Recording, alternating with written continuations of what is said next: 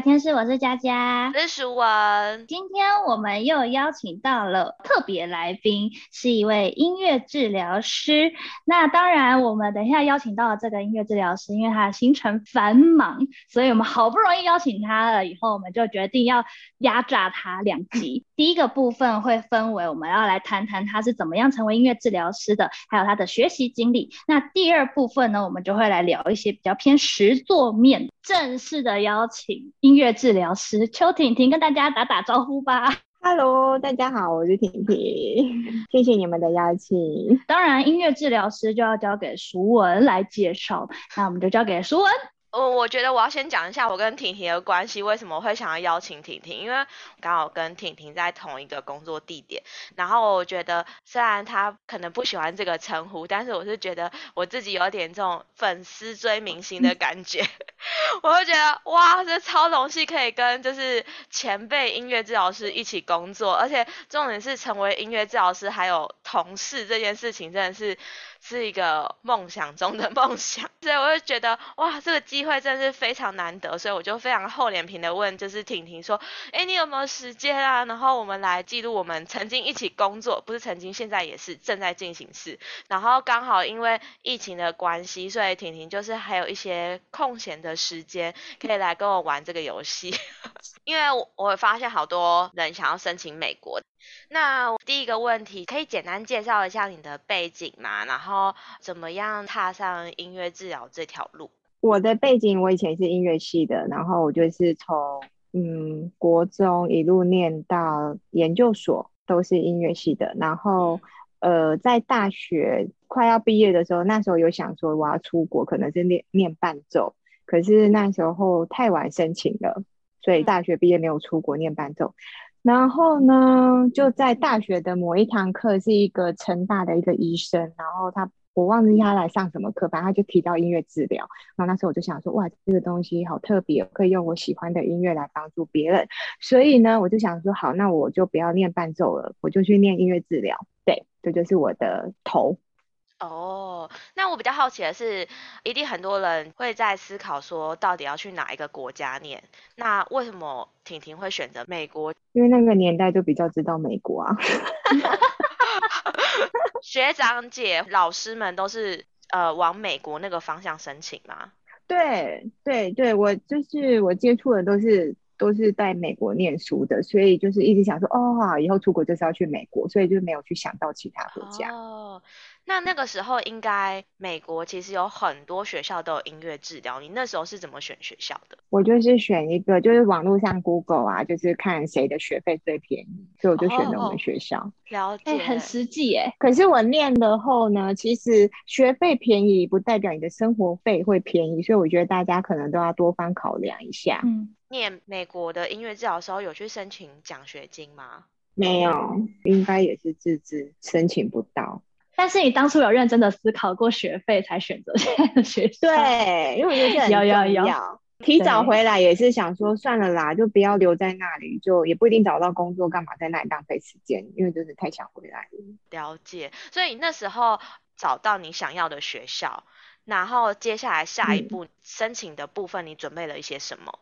我其实那时候会念这个学校，我就反正我就先上网看哪一些学校有音乐治疗。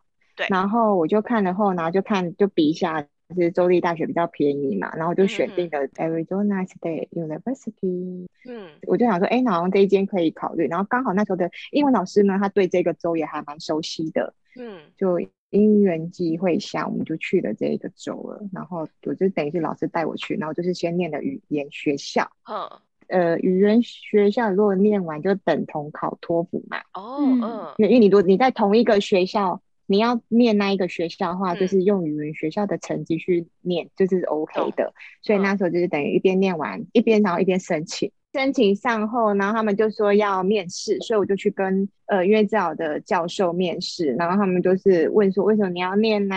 然后就他可能想了解一下你的你的人格特质吧。然后念念他就说，那你可不可以弹一首歌给我们听？或者在面前弹曲子，用一个。小小的指令，然后再弹大曲子，还蛮有趣的。那你还记得你那时候弹什么曲子吗？我忘记了。就是一个炫技的曲子，就对，音乐系该出现的曲子。对对对对对对，因为反正因为我那时候也我是台湾念到研研究所毕业后，我就出去念嘛，对，所以我就是那时候研究所的某一首曲子。所以你那时候除了钢琴之外，有其他的乐器没有？都没有，就只有钢琴。好像有时候你会吉他吗？我说没，不会。然后他就说那你要去学。然后就说好，OK，因为那时候就是面试完就确定有面试成功后，然后好像一段休息时间，就他们那时候新的学习还没开始，所以我回台湾，那我就回台湾一个月时间学吉他这样。你可以再说一下中文的翻译的名字吗？亚利桑那州立大学。那他有什么课程是让你印象很深刻？我先说我我的两个主要的教授，一个就是会完全照着书本念的，可是因为他。他知道我们是外国人嘛，然后文法也不好啊，什么什么，然后可能会写不好。可是他很好的是，他知道我们了解意思，我们写的差不多的，就是他懂我们写的意思是对的，他就 OK 了。所以我觉得他很鼓励性。然后另外一个，他就是比较中规中矩的那个教授，可是他又不会因为这样给你很大限制，他其实还蛮包容台湾人的国外生啊。然后另外一个教授就是非常的 freestyle，你永远都搞不懂他到底要做什么，他叫你。去学的不同的风格，然后有 就什么人都不知道他到底在做什么。然后我们学校特色就是我们去实习的时候有很多乐器可以借。我突然想到这个，那所以你还记得你在实习的时候，你有接触过哪些族群啊？实习的结构大概是什么？印象最深刻就是一开学就开始实习嘛，一个礼拜有大概两个小时，你就要呃一个小时两小时我忘记了就要实习。然后一开始我们的第一学期我们是先做老人。就去安养院，然后那时候第一次他会就是两个同学一组，嗯，然后 我觉得印象很深刻，是因为跟我因为我们是研究生嘛，所以研究生都会有比较年纪稍稍长的嘛，然后那我的同学他就是一个妈妈，然后我们俩就是一个吉他很弱的人这样子，就是一个吉他弹不好，然后一个是英文也讲不好，可能唱歌也唱的不是很标准，然后就 去上帮老人上带。带活动，可是我觉得第一个学习做老人是好的。老人的话要很简短嘛，根本就不用讲太难的英文，因为他也听不懂。反正我觉得就是现学现卖啦。其实我觉得很累，真的非常累。你每每天都要看很，就是每一个科目都要看的跟写的功课，然后你又要赶鸭子上架，就是你要去学很多歌，然后赶快练吉他。其实我觉得。真的是很恐怖。我第一个礼拜，我开学第一个礼拜，然后我记得我那个礼拜，我跟我妈视讯嘛，然后我就跟她说 我想要回台湾了。然后我妈说：“可是我们都念，我们都钱都花，大家都知道你去也不好吧？” 那后来也是说，如果真的很累，那就回来。但是会 真的很后悔。你也知道，每本书都厚的跟什么一样。老师，你还没开始念，我才推开宿舍的大门，我就想把门关起来，然后再 坐飞机回台湾。因为推开宿舍大门那一次，跟我去念语言学校的感觉是不一样的。我就觉得，嗯，这要就是 be serious，就是要认真了。我就觉得，我好想把门关起来，然后转身要搭飞机回台湾。我都还没开始退宿这样子，他要崩溃了。然后跟我朋友坐公车来坐颠倒这样，然后大家都已经在上课。这一切的崩溃就在第一周，然后那时候就是我们到我们的 clinic，然后那里就是有老人团体嘛，他带活动给我们看，然后那当下看到每一个长者的回应啊，那当下就想说，对啦对啦，这就是我要的啦。你看到他们的回馈，你真的是觉得很有成就感，也是觉得会很想要哭。对，就是那一幕把我救回来，不然真的是想要回家了。那接下来的学期，你有接触过什么不一样的族群吗？脑伤。那那个地方是你自己一个人去吗？还是也有同学陪你一起去？第二次就变自己的，然后我们会做团体跟一对一。然后因为我那个那个脑伤的成人，他是他还看不到，他是盲人，他是全盲。再来第三就是小孩。好像我记得有自闭跟过动，然后也有唐氏症。他是每一个 case，他就会配一个督导，就是可能是那个个案是他的，然后当我去做的时候，他就会督导我。然后你在做的时候，他就在旁边看。对，那我就可以就是可以学到很多不同的音乐治疗师的方式。嗯，听起来好丰富哦。你们学校其实很还蛮注重，就是让你们多元接触很不一样的族群。哦，对你讲到重点，我们学校就是各个学派我们都要学，然后我们去把它融合在一起。所以，我们不会说特别说哦，我现在做的是什么东西，我们不会去针对说我现在用的是什么什么方式，我现在用的是什么什么没有。嗯，感觉是以就是个案为中心，看个案需求能接受什么样的 approach，然后你们就去用那样的方式去跟他们接触。所以其实这两年你真的是接触到蛮多的。那我比较好奇的是说，那你毕业了之后，准备要成为一个音乐治疗师的时候，你当初的考量有哪些？嗯，我没有挑地方，我就觉得我有工作就好了，因为我认为我什么都可以做。当然，台湾那时候工作没有那么多，所以当然我们更不能挑啊。因为我觉得工作经验会更胜于你的理想值，你一定要用你的经验才有办法去累积，你才有那个资格去要求啦。那你回来台湾一开始是在哪一个区域开始你的就是音乐治疗的事业？我在桃园，桃园长庚的失智症中心。我那时候因为我的工作是研究助理，他们要收案，然后去做比较跟对照，然后收案还蛮难的，因为失智症，那我我们就要跟诊嘛，然后你就是要问他们说，哎，我们有这个这个计划，然后你有没有想要参加？然后比较困难就是有一些他不想要让人家知道他们有失智症，或是他们也不愿意承认呐。那有比较就是从这个工作当中，你觉得其实也学习到蛮多的？有啊有啊，就是。在整间是长什么样子的？然后我的同事 OT 是怎么互动的？然后同事间的感情啊，多认识一些人嘛。就像你刚刚说的，我们很难得是同事，我们真的很需要 同事。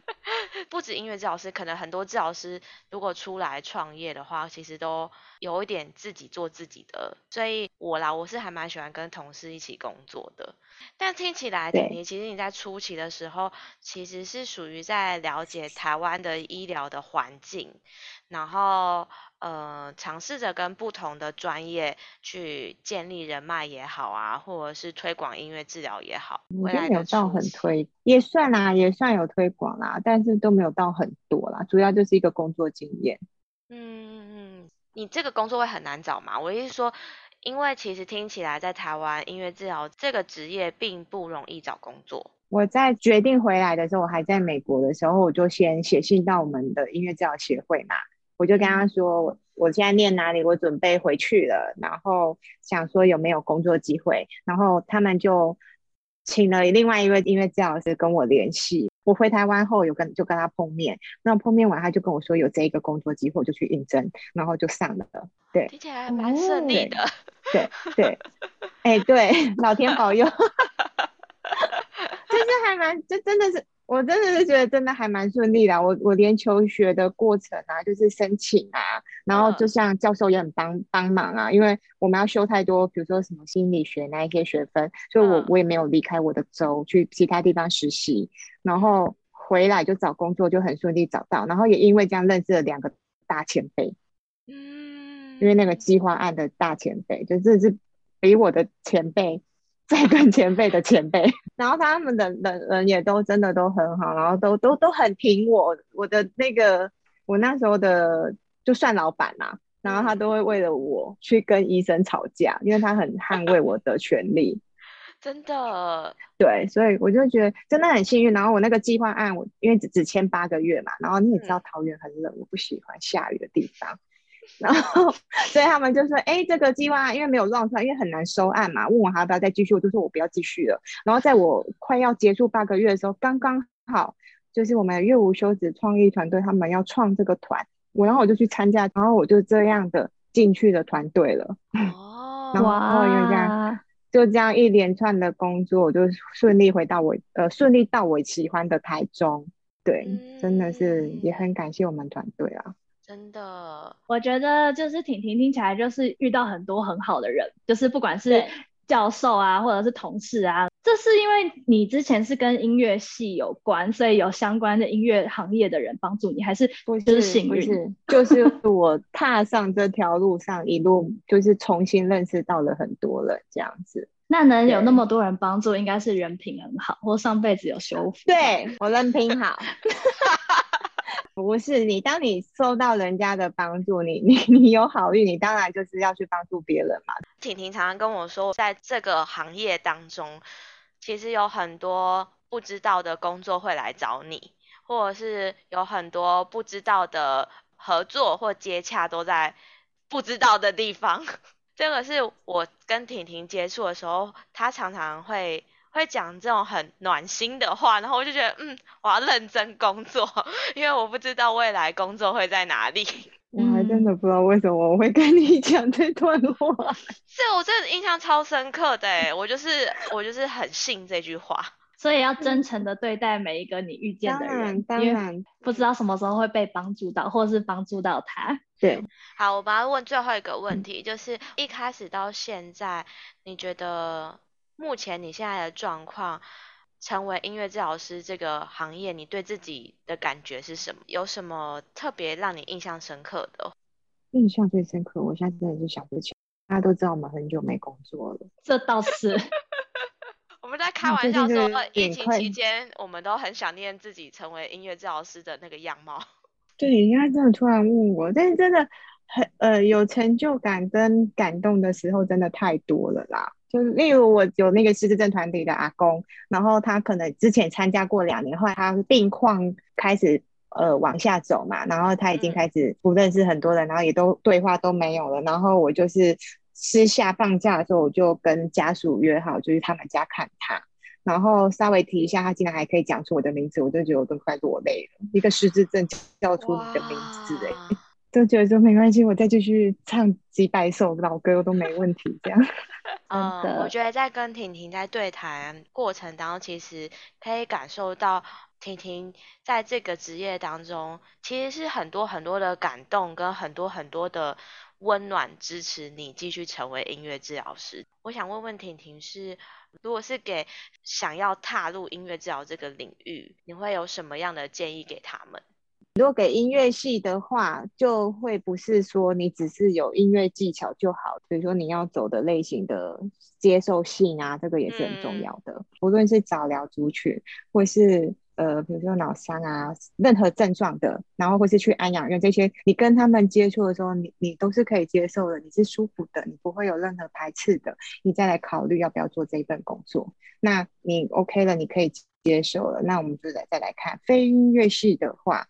我觉得基本的音乐技能都一定要有啦，不是真的很单纯的是播播音乐就好了。你音乐的使用啊、转换啊，或是替换啊这之类的，其实你都是要蛮熟悉的。嗯，了解。不论你是音乐系或者是非音乐系，其实很重要很重要的一件事情就是你要去了解。自己对于提供音乐治疗这个服务的感受是不是可以接受的？然后你自己在这样的工作当中，你的状态是不是是可以提供这样服务的那个人？感谢婷婷，就是这一次花时间来跟我们谈谈，虽然这个。申请美国的经验已经 有一点久远了，这太难，我觉得我不可考哎。不过应该，我觉得故事方面还是可以让很多大学生知道说啊，到底要抱着什么样的心态去认识音乐治疗。申请这件事是最简单的，但是真的最困难的是到了那个学校以后去面对真正开始了解音乐治疗的时候。我觉得还有一点很困难的事情是，你拿到音乐治疗这个资格，然后你还愿意待在音乐治疗领域蛮长一段时间。因为我其实才刚进入这个领域不久，我觉得可以待在这边至少五年以上的音乐治疗师，我觉得都是非常非常不容易的。而且在这个领域当中，其实我觉得婷婷还是蛮活跃的一位音乐治疗师。确实拿到这个学位不容易，但是你要待在这个。领域不被就是可能现在被疫情冲走啊，或者是你个人的因素 没有办法继续成为音乐治疗师，我觉得这件事情是非常不容易的，真的。那我们就要进入结尾了哟。OK，那我们今天很开心可以邀请到婷婷来跟我们分享。下一集呢，我们就会进入到楚文和婷婷他们有一个实际的合作。想要了解相关的资讯的话，就请务必收听我们下一集的节目。那当然，如果想要了解婷婷的话，你也可以到婷婷的 Facebook 专区去搜寻音乐治疗师邱婷婷，不要胶囊音乐很可以，或是她的。Instagram Music Therapy 底线婷婷邱婷婷音乐治疗 MT，所以要了解更多相关资讯的话呢，就欢迎大家去搜寻婷婷，把它追踪分享。任何问题，我相信她也是非常乐意为大家解答的。那我们音乐聊天室就下礼拜见喽，拜拜，拜拜，拜拜。要是再见。